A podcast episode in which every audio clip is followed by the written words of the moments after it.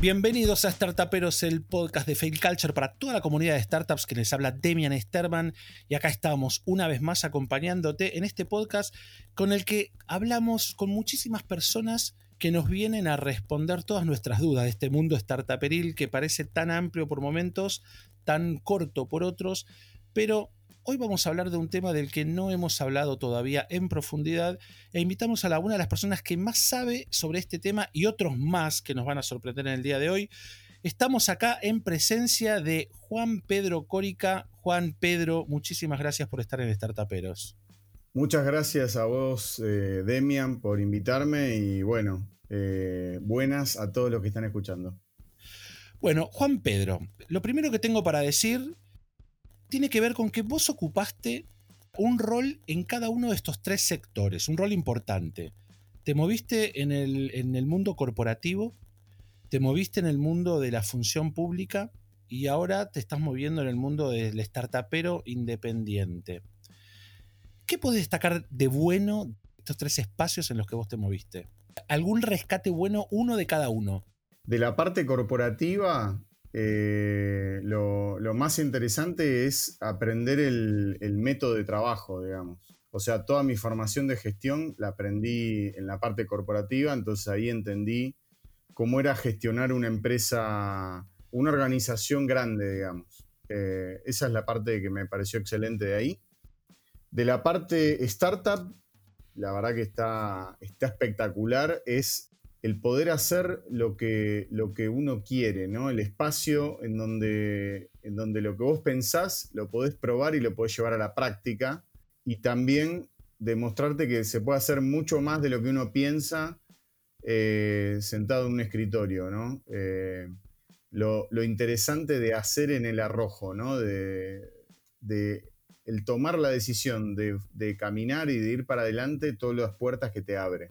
Y del pasaje por la función pública, lo que entendí es impresionante el impacto que tiene la función pública, ¿sí? Para bien y para mal, ¿no? O sea, si, si lo haces para bien, el impacto enorme positivo que podés llegar a tener. Y si lo haces para mal, el impacto negativo que podés llegar a tener. Pero el, nivel de impacto que tiene la función pública realmente me, sorprendió y me parece que es algo que todos tenemos que entender. De la función pública cabe destacar que vos cumplías un rol importante en la dirección de emprendedores. ¿Cómo, cómo era puntualmente tu puesto en, la gestión pública? Yo fui el director general de emprendedores de la Ciudad de Buenos Aires eh, durante dos años y medio. Dejé la función en julio.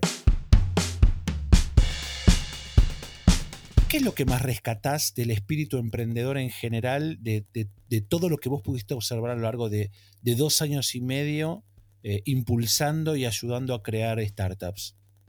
Yo creo que lo, más fuerte que uno vive y, con lo que uno se carga de energía es con la, con la capacidad de las personas de hacer, con la capacidad de identificar una problemática y generar una solución, resolver, eh, crear. Esa, esa, energía es una energía realmente impresionante y para cualquiera que estuvo vinculado con, startups este, se vive, lo, lo podés palpar, es algo que, sentís. Y digamos, yo, eh, además de haber creado mi propia empresa, fui mentor durante muchos años, antes de haber sido director con lo cual ya venía en el ecosistema emprendedor. Y la energía que tenía el ecosistema emprendedor realmente es, es atrapante, o sea, es, eh, se contagia y, para mí la fuerza viene de ahí, ¿no? de, esa, de esa capacidad eh, positiva que tiene el ser humano de crear, de resolver. Eh, eso es lo que es impresionante.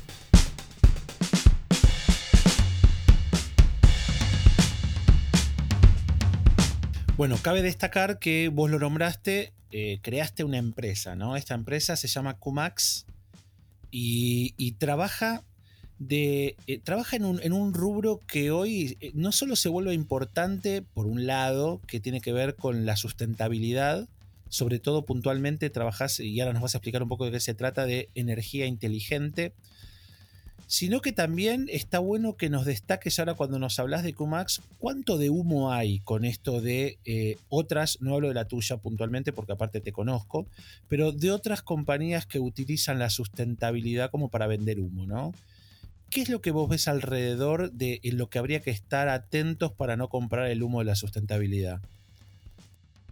Bueno, nosotros en Kumax o, o Kumax o Qmax, eh, si, le queremos este, nombrar en inglés y hacernos los, los cancheros, eh, nosotros diseñamos y fabricamos dispositivos electrónicos y software eh, para los sistemas de energías renovables. Nuestro, digamos, ¿para dónde estamos caminando? Estamos caminando a ser uno de los jugadores que, desarrolla la plataforma tecnológica que te permite que esos sistemas eh, funcionen, se administren, se puedan gestionar.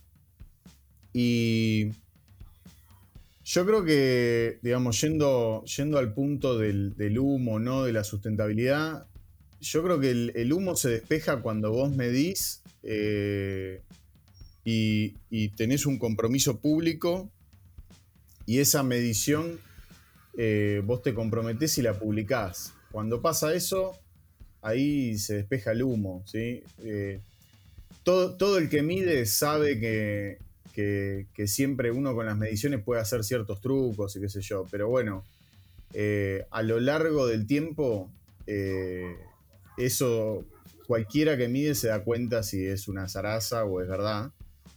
entonces ahí se termina todo.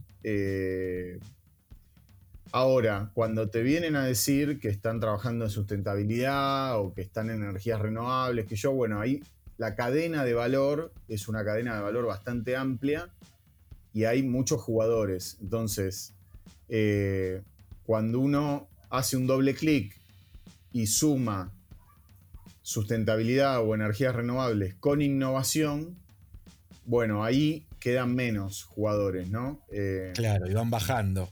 Y claro, porque una cosa es eh, operar un parque o brindar un servicio, eh, otra cosa es crear la tecnología, ¿no? Y no quiero con esto desmerecer ninguna de las partes, cada una tiene una función y hace a que las energías renovables nos lleguen finalmente a las personas, que, que ese es el objetivo, para eso están, a las personas y a los negocios, ¿no? Porque cualquiera que consuma, en el caso nuestro, energía eléctrica, ¿no? Pero bueno, cuando uno hace un doble clic, bueno, hay que, hay, ahí hay diferencias, ¿no? Claro, yo te lo preguntaba puntualmente el tema del humo, digo, no, no, para crear conflictos, sino porque cuando uno va entrando ¿no? en la temática de la sustentabilidad y se va adentrando cada vez más y, y, vas estudiando, aparece automáticamente los Objetivos de Desarrollo Sostenible, ¿no? los famosos ODS de la, de la ONU, que es un plan que se plantea al 2030 de poder cumplir con determinada cantidad de objetivos. En, la, en los objetivos de desarrollo sostenible son 17, en los que se encuentran temas de energía, temas de educación, este, temas de alimentación, temas de igualdad, y bueno, son 17.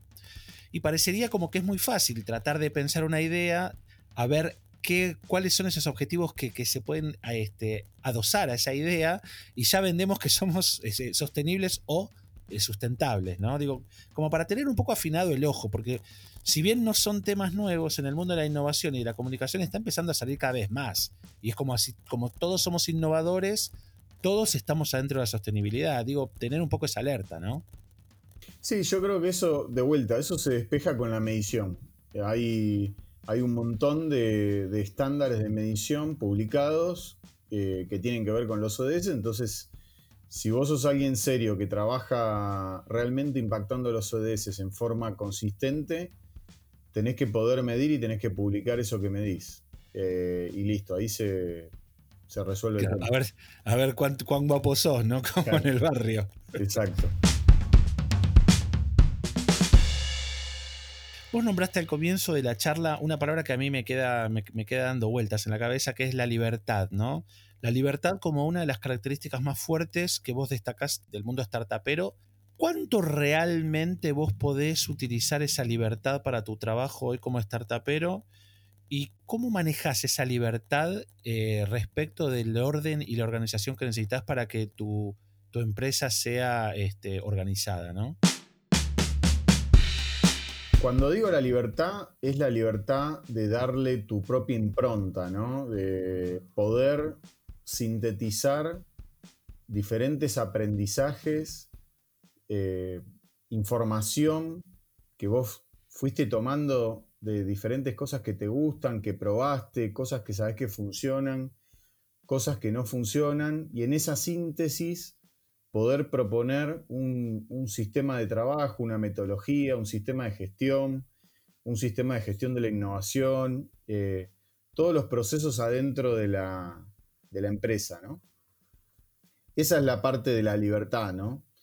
Eh, claramente para poder eh, gestionar y poder tener un equipo que tenga una, una buena performance, una alta performance, tiene que haber ciertas reglas en las cuales todos nos ponemos de acuerdo y sobre esas reglas trabajamos. Es lo mismo que un equipo eh, en el deporte, ¿no?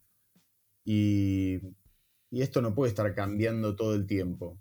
Entonces, hay que, pensar, hay que elegir, y ahí está la libertad. Hay que lograr consensos, porque en las empresas que trabajan bien, la gente lo hace por convicción no por imposición. Y después hay que gestionar e ir eh, incorporando innovaciones, ajustes en función de cómo vamos funcionando, cómo vamos viendo y observando cómo nosotros funcionamos. Así que esa es un poco la, la, mirada y la parte de la libertad es elegir de todo lo que uno conoce, sabe, entiende o leyó, qué es lo que yo quiero que esté en mi empresa retomando un poco esta idea de libertad, a nosotros lo que nos gusta mucho hacer es aprovechar eh, las cabezas de las personas que vienen acá a contarnos un poco su experiencia y jugar un poco a la libertad. Si vos tuvieras hoy que em, poder generar con todo lo que aprendiste, con todo lo que sabes, con toda la información que tuviste a lo largo de toda tu formación, con toda esa información, y yo te dijera, mira, Juan Pedro, QMax ya está funcionando, ya está, lo manejan tus empleados, tus socios y yo voy a invertir en vos en que vos generes una nueva compañía, una nueva startup. ¿Para qué lado te irías y qué harías? qué buena pregunta. yo creo que el área que en este momento elegiría yo personalmente tiene que ver con la educación a mí me parece que es una de las áreas que, primero que tiene más potencial de tener impacto a futuro y es una de las áreas que a gritos está pidiendo innovación. Así que si yo tuviese que elegir un espacio sobre el cual trabajar, trabajaría por ese lado, por el lado de la educación. Ahora, ¿y qué pensás de todo esto que trajo el COVID que realmente un montón de compañías de educación tuvieron que salir a, transformarse, algunas se transformaron muy rápido, otras más lento, otras ya estaban transformándose en el mundo digital. ¿Qué opinas de las transformaciones que, fuimos, que, fue pasando justo en este mercado en el que vos te meterías a transformar la educación? Primero, todas, todas lo tuvieron que hacer eh, bajo presión, contra reloj, con lo cual siempre hay, siempre hay restricciones al hacerlo de esa manera versus eh, manejarlo en el tiempo que vos lo querés manejar, ¿no? Siempre para sacar cosas buenas uno se tiene que autoimponer restricciones, pero es diferente cuando yo me las autoimpongo que cuando me las impone el contexto, ¿no? Eh, pero más allá de eso, me parece que hay muchas que lo pudieron hacer muy bien y de hecho descubrieron, gracias a esta situación, que realmente se estaban autolimitando mucho más de lo que, de lo que deberían. Eh, le ha pasado a muchos que yo conozco eh, entender en este momento, che, pero ¿por qué solo estoy ofreciendo esto en Argentina? Si en realidad yo lo puedo ofrecer a cualquier, eh, a cualquier hispanoparlante. Y esa restricción no existía, nunca existió, estaba solamente en la cabeza de la persona que había publicado el curso. Claro. Eh, o eh, abierto la plataforma, ¿no? Hay un poco de todo ahí. Y, bueno, esta, digamos, esta situación les hizo ver en dos minutos a muchos, che, pero pará, y, hay, encima hay demanda, y lo que yo hago es valioso y, la verdad que a muchos les cambió. Otros la remaron un poco más de atrás y las reacciones fueron un poco más variadas, digamos. Eh, o, no, o no me parece que todavía explotaron la oportunidad lo bien que la podrían estar explotando. Claro, si vos, vos, que estuviste tan, tan en contacto directo con gente del mundo startupero, ¿no? Desde tu función pública también, eh, dirigiendo equipos desde, desde tu lugar eh, corporativo y ahora que estás como ofreciendo un servicio que tiene que ver con las baterías, con la sustentabilidad y con la energía. ¿Cuáles son esas cinco cosas o cuatro o tres que se te ocurran que vos podrías regalarle a los startuperos y startuperas para que tengan en cuenta a la hora de generar hoy un proyecto en el contexto en el que hoy está, digamos. No te digo hablar de los temas que hablábamos el año pasado, sino en el contexto actual, alguien que quiera arrancar un proyecto, ¿qué cosas debería ver y por dónde no debería meterse? Según tu mirada, ¿no? El primer punto, y para mí fundamental, es trabajar sobre problemas reales. Eh, ¿Qué significa problemas reales? Pueden ser, digamos, manifiestos u observados, pero tiene que ser algo que le esté pasando a alguien. ¿sí? Y cuando digo alguien, puede ser una organización, puede ser una persona, un grupo de personas, eh, un rol, un área, pero tiene que ser un problema real. Eh, eso es fundamental para empezar. Lo segundo, tienen que ser problemas en donde yo tenga algún conocimiento que verdaderamente me dé, me dé algún tipo de ventaja. Puede ser que al inicio solamente es un problema que a mí me llama la atención o que me molesta mucho o, que, o con el cual yo me vinculo de alguna manera, pero después lo tengo que, lo tengo que estudiar, lo tengo que estudiar a fondo. ¿sí? Eh, luego de eso, formar un equipo. Es imposible llevar adelante un, un emprendimiento eh, solo. Eh, cuando digo imposible, hay mucha gente que trabaja en forma individual. No digo que no se pueda trabajar en forma individual, pero la concepción de empresa es que es un equipo de trabajo. Y entonces es muy importante buscar compañeros eh, o compañeras de equipos de trabajo. ¿Quiénes van a ser no, no, solo mis socios, sino mi equipo de trabajo? Eh, específicamente. Claro. Y ahí es muy importante que haya diversidad de conocimientos, de, enfoques. ¿sí? Si uno es muy eh, técnico, buscar a alguien que sea más de negocio eh, o de diseño o de algo más soft, si uno viene más de, las ciencias duras. esa primero, armar un equipo y la complementariedad de las personas que trabajan en el equipo enriquece eh, y hace que eso eh, tenga más posibilidades de avanzar.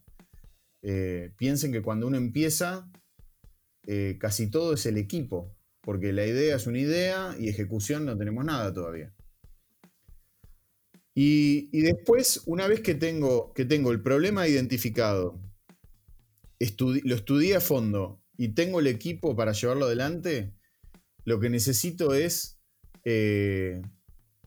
foco en ejecución y poder tener mentores, referentes, eh, alguien que me acompañe en el proceso para acelerar el aprendizaje. Cuando uno hace un emprendimiento, el primer objetivo es, aprender. Uno tiene que ir probando el enfoque que uno tiene de solución y entender si ese enfoque funciona o no funciona y aprender lo más rápido y lo más barato posible. Y las personas que te acompañen en ese proceso son muy importantes. Entonces, todo lo que es mentores, asesores, cualquier programa que te pueda dar una mano en eso, eh, para vos es oro. Como dicen, este, las mentorías lo que ahorran básicamente es tiempo, ¿no? Y el tiempo en el momento del, del startupear es muy importante porque tiempo es desarrollo y tiempo es dinero aparte. Absolutamente. Sí, lo que están escuchando se los está diciendo Juan Pedro Córica que se rodeó durante muchísimos años de un montón de gente que emprendió, que hizo empresas, que está desarrolladas, que otras que no pudieron llegar a desarrollarse. O sea que si algo que no le podemos decir a Juan Pedro que de esto no sabe, ¿qué todavía puede darte sorpresa de algo que hayas conocido, hayas visto o hayas aprendido que nos puedas compartir hoy acá? Me parece que lo más interesante que tenemos nosotros para ver desde Latinoamérica es...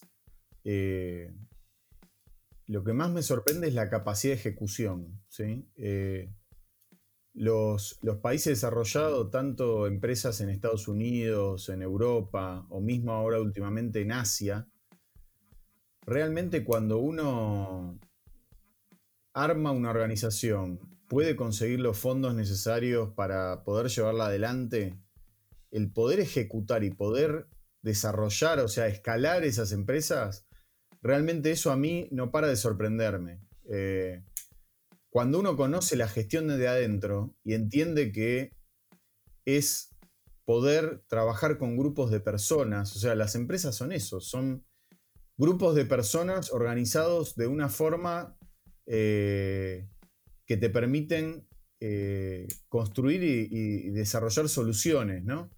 Eh, toda esa mecánica a mí realmente me, no deja de sorprenderme. O sea, cuando cada vez que yo veo una empresa grande y conozco la historia y sé cómo empezó y cómo se desarrolló, toda esa historia y cómo lo lograron hacer eh, son cosas que no. Realmente me sigo, me sigo sorprendiendo y, por otro lado, lo interesante es que no es algo inalcanzable, no es algo que eh, nosotros no podemos hacer. Eh, es algo que sí podemos hacer eh, y que tenemos que juntar un montón de elementos y sobre todo voluntad y mucho trabajo para poder hacerlo.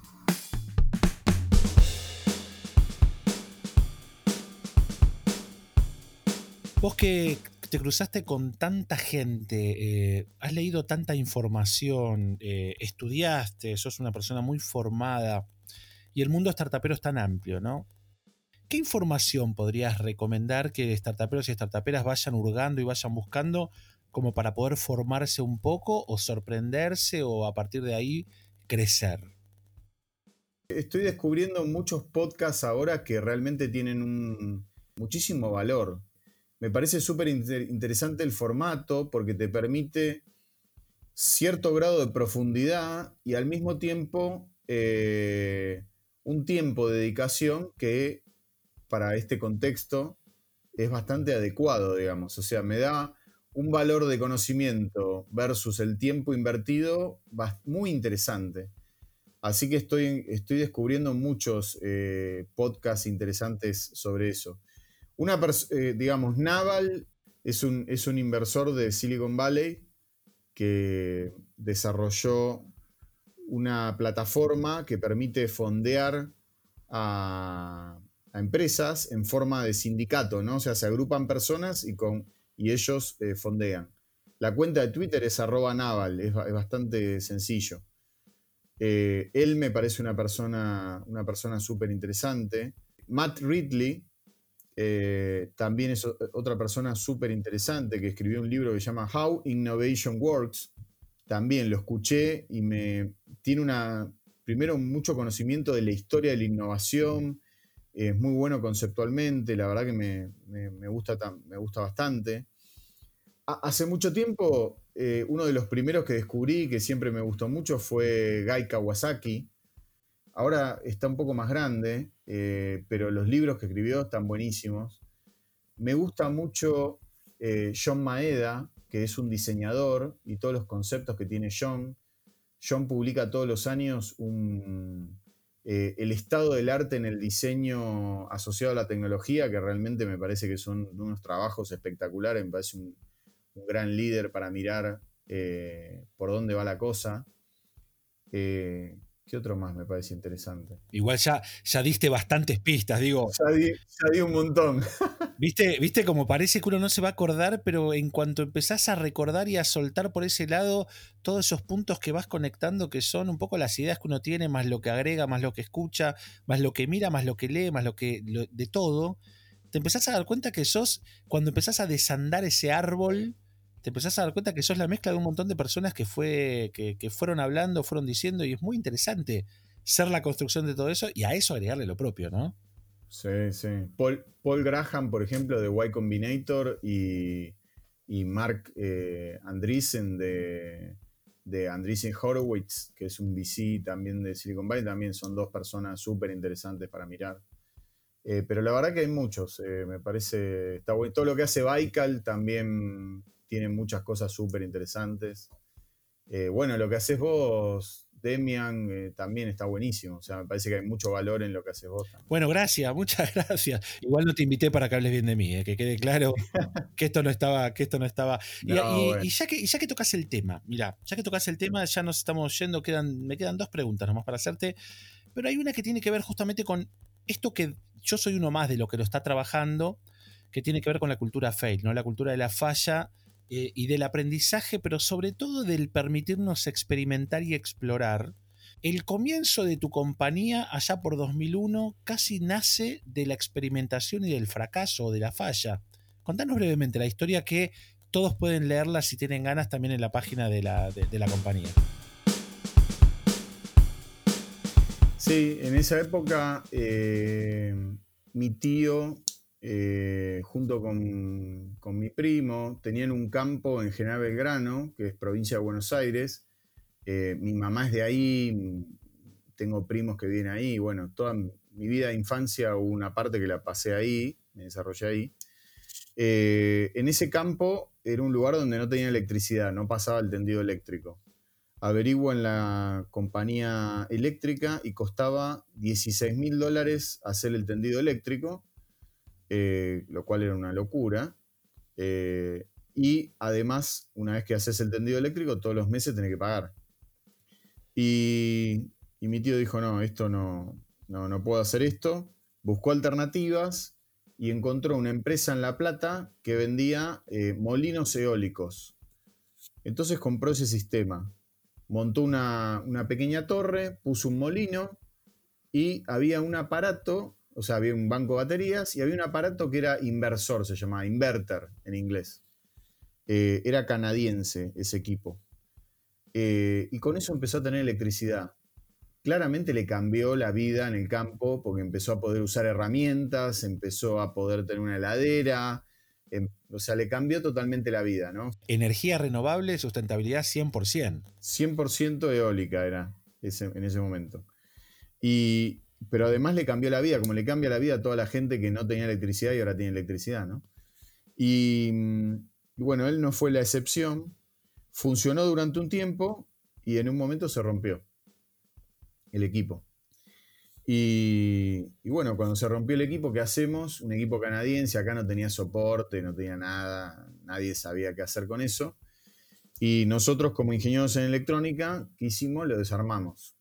Eh, toda mi vida de chico fue así, ¿no? Desarmando cosas, arreglando, buscando. Claro. Siempre fue así. Claro, claro. Y bueno, cuando lo desarmamos, lo miramos y dijimos, esto nosotros lo podemos hacer. Y ese fue el puntapié inicial. Eh, después no era tan fácil, nos llevó dos años hacer el desarrollo del primer producto. Aprendimos un montón y nos equivocamos un montón. Eh, la cantidad de transistores que quemamos en todo ese, proceso no te puedo explicar. Eh, logramos sacar un producto, en el 2003 empezamos a vender y a los cuatro meses que empezamos a vender, la empresa empezó a ser rentable. O sea, empezamos a ser rentable muy rápido.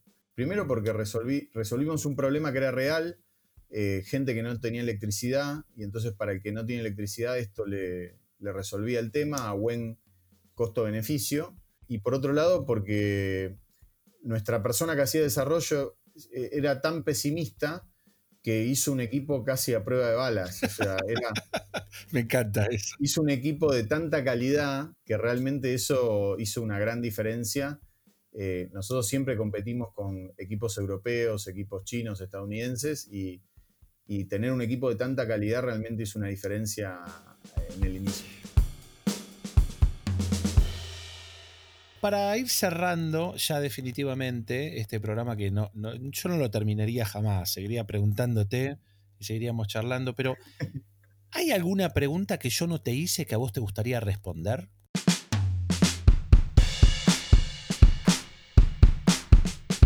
una cosa que sí, eh, no, te digo que, no te digo que me molesta, pero, pero sí es algo que me, en cierto punto me pone un poco incómodo, es la siguiente. Em, me gustaría escuchar mucha más gente que hace innovación, hablando de innovación, y no tanta gente que habla de innovación pero que no hace innovación. Eh, a ver, a ver, ¿cómo es eso? A ver, profundiza un poquitito, por favor. Es muy interesante esto que decís. Y la verdad que me cansa un poco que, estemos tan saturados de gente hablando de innovación, pero que no la está haciendo, o sea, que la lee y te la cuenta, versus que hablen más los que efectivamente están haciendo cosas. Eh, es, es un tema difícil de resolver porque el que te la cuenta no te digo todos, pero muchos lo que tienen es eso, ¿no? Es la facilidad de contarlo y poder traspasar el micrófono o la pantalla y contarlo de una, de una forma, digamos, agradable, que te enganche. Entonces, es necesario alguien que te lo pueda contar bien, que la gente se enganche. Pero es muy necesario que los que están haciendo innovación hablen. Muchas veces uno está metido con, con sus cosas y no tiene tiempo para hablar. Pero realmente, si no, nos quedamos con que, con que la innovación es lo que pasa en los libros o lo que pasa en otros lados. Y en realidad hay mucha gente haciendo innovación real, eh, de verdad, todos los días, y no terminamos escuchando esas historias. Y eso me pone incómodo. Eh, no digo que me molesta, eh, pero sí me pone incómodo y me gustaría que haya más espacio para que los que verdaderamente hacen la innovación todos los días, con el esfuerzo que eso lleva, eso es algo que hay que transmitir, eh, pero que se puede y que realmente en muchos casos súper exitosos, que tenga más espacio y que puedan contar cómo lo hacen y que eso les pueda servir a otros para inspirarse, para eh, conectar, para tener mejores métodos y para animarse a hacer más cosas. Bien, me parece que redondito, muy claro lo que Juan Pedro Córica dice sobre todo también pensando un poco que, que Startuperos nace con la idea de darle la palabra a las personas que le están startupeando para hablar un poco de sus problemas y pedir un poco de ayuda o dar un poco de, un manto de, conocimiento a aquellos que se quieren lanzar a emprender y pueden escuchar a gente que lo está haciendo. Así que, Juan Pedro, muy claro y me parece que está bueno. Es cierto que, hay mucha gente que habla de innovación que nunca hizo nada, eh, ni siquiera emprendió pero también es cierto que un poco son las reglas del juego, ¿no? No todos tienen la capacidad oratoria, no todos se animan a un escenario y el que está en un escenario tampoco se anima a invertir y arriesgar la propia, que también un poco es la, vida diaria de la persona que va a estar tapear o que está tapeando, ¿no? Que está aprendiendo, se está formando y al mismo tiempo está arriesgando su propio dinero.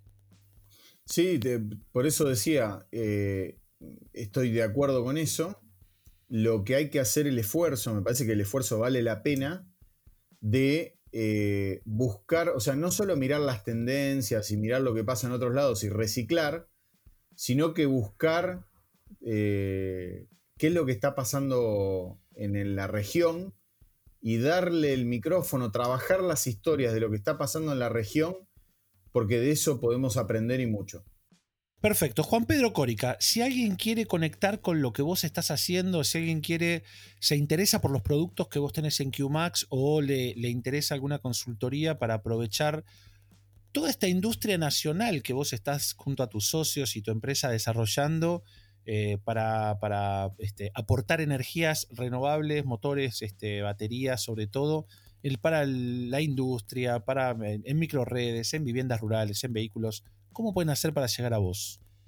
Se pueden conectar conmigo a través del mail eh, jpcorica.cumax.com.ar, eh, redes sociales, jpcorica en Twitter o eh, Juan Pedro Córica en Instagram.